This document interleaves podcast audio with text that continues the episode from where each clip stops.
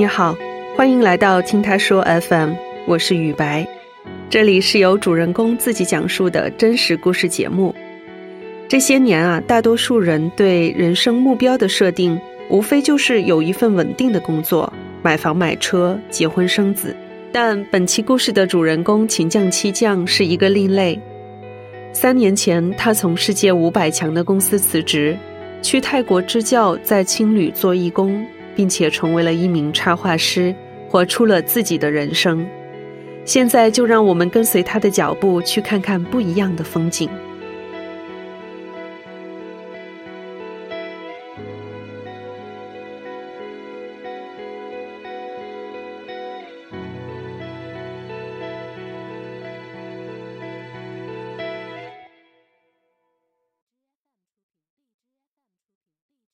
我叫秦将七将，我呢是一名九零后，安徽芜湖人。那我目前的职业呢是一名插画师，也是一名少儿教育培训学校的执行校长。从记事开始呢，我就特别喜欢画画。那小时候，家里的墙上会被我画满了画，就是画我喜欢的一些卡通人物啊，任何感兴趣的东西，我都会画在墙上。画了很多东西，就是父母没有刻意的去阻止。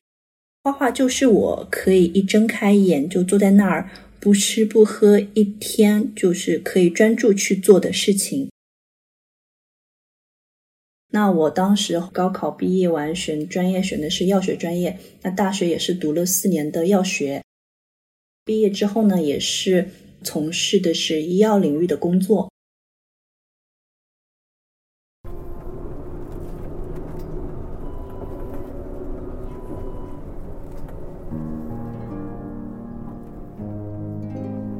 那我大四的话，就是去了广东实习。那毕业后呢，我是先后被公司调去了陕西、山东、嗯浙江进行驻点办公的。那因为工作性质的关系，就需要经常性的去出差。那全国就是飞来飞去这样子。那这一段独处时光呢，就给了我很多的空间去思考，我究竟想要的是什么。进入职场的时候，有人会就说你应该想法要成熟一点，不要单纯的像一张白纸一样。周围讨论的就是买房呀、买车呀，然后赚钱呀，就好像就生活中除了这些东西，你觉得可以称之为幸福的事情，在他们看来都是一些比较幼稚可笑的行为。所以这些问题思考多了之后呢，我就会去反思自己，我自己想要的是一种什么样的状态。就是这些思考的话，它促成了我去辞职，然后离开了医药的领域。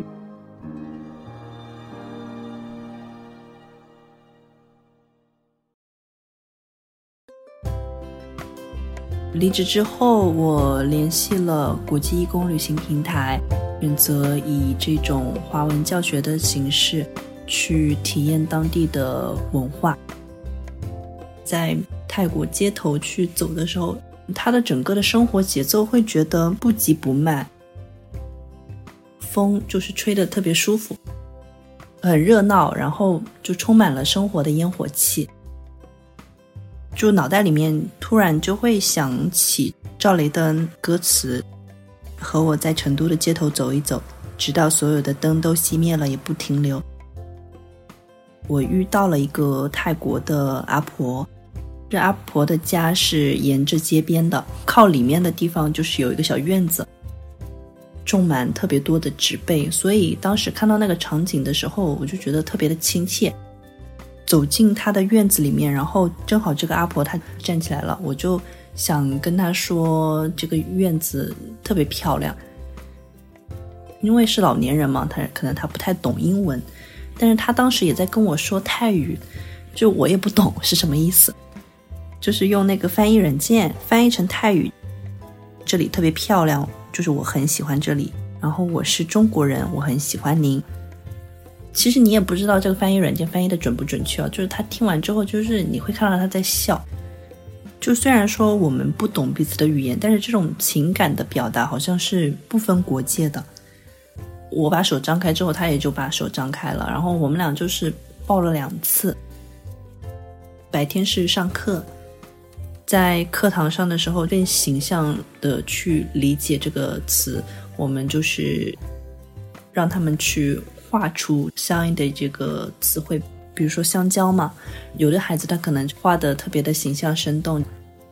还有的孩子的话，他就是画出来的特别童趣嘛，就是把香蕉改造成了一个超人。也会让大家去画老虎，然后你就会看到各种各样的老虎，有的可能会把它画成了一种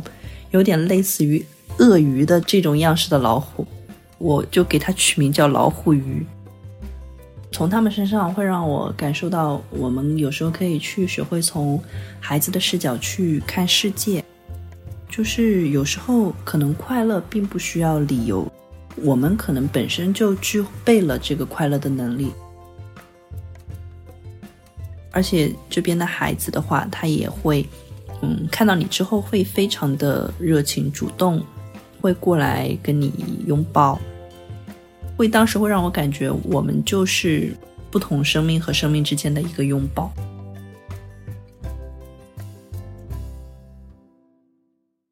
辞职之后，我也不太明确以后具体想做什么，当时是计划花一年的时间摸索做间隔年。对，因为我一直是很喜欢画画的，所以呢，我决定辞职之后就是花更多的时间来画画。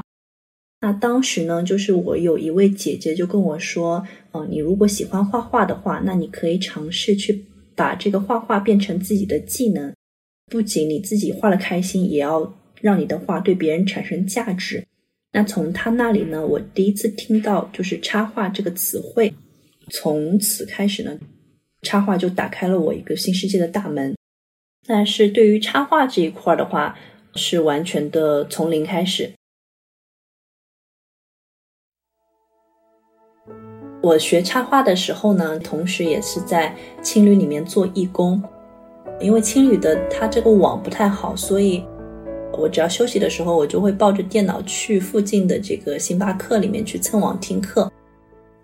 呃，练到差不多晚上九十点钟的时候，自己再抱着电脑回去，会觉得嗯特别棒。另外的话，就是因为我那个时候在青旅里面做义工，事情比较多的，那有一段时间会比较的累，那我就把当时的那个状态呢，画成了一幅小插画。嗯，我可以通过这种形式去画出我自己的一个状态，表达我自己当时的一个感受，觉得嗯特别好。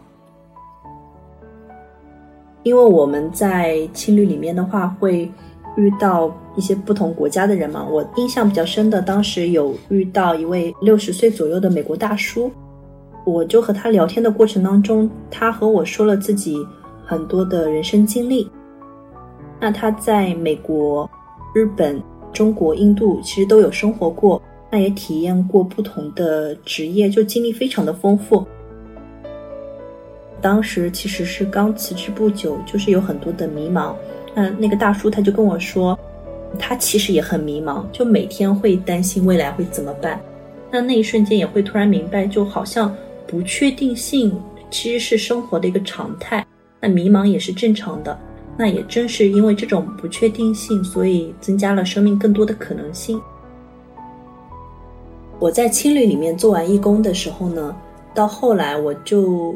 有一个机会去见到了《世界是我念过的最好的大学》这本书的作者孙一帆，那里面有一句话就是是这样说的：“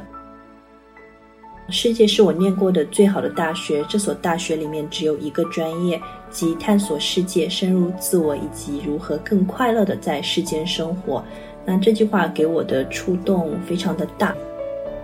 我后来。慢慢的方向差不多就聚焦在了画画这一块了。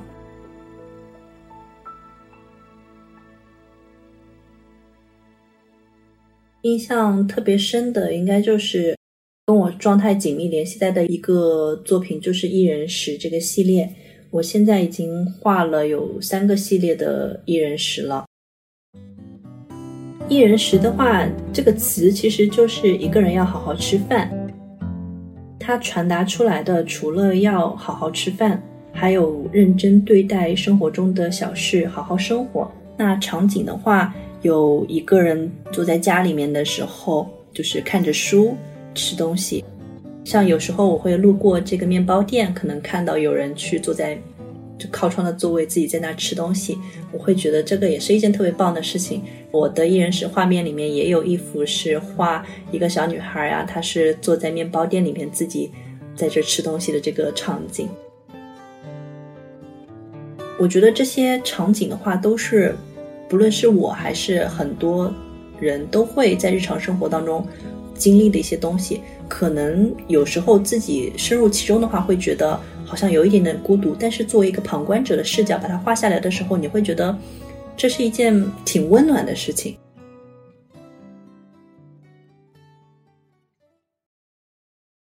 像今年的话，就是 CADA 还有 CGDA、ICVA 啊，还有新加坡金沙艺术设计大赛。二零二零年的亚洲中日设计邀请展这些国际赛事当中获了奖，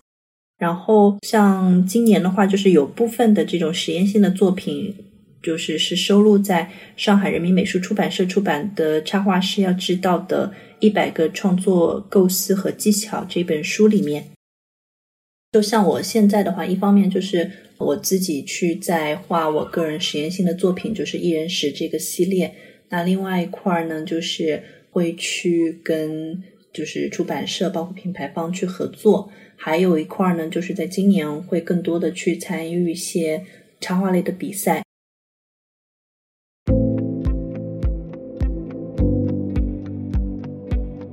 其实，在走过了这些地方，然后看到了不同的人，会发现。每个人他都有自己的生活方式和人生轨迹，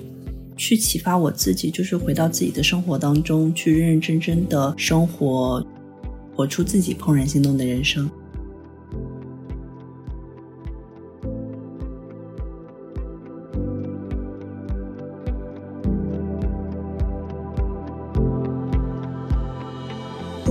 听完秦将的故事，你有什么样的启发呢？欢迎在我们的评论区留言。你现在正在收听的是真人故事节目《听他说 FM》，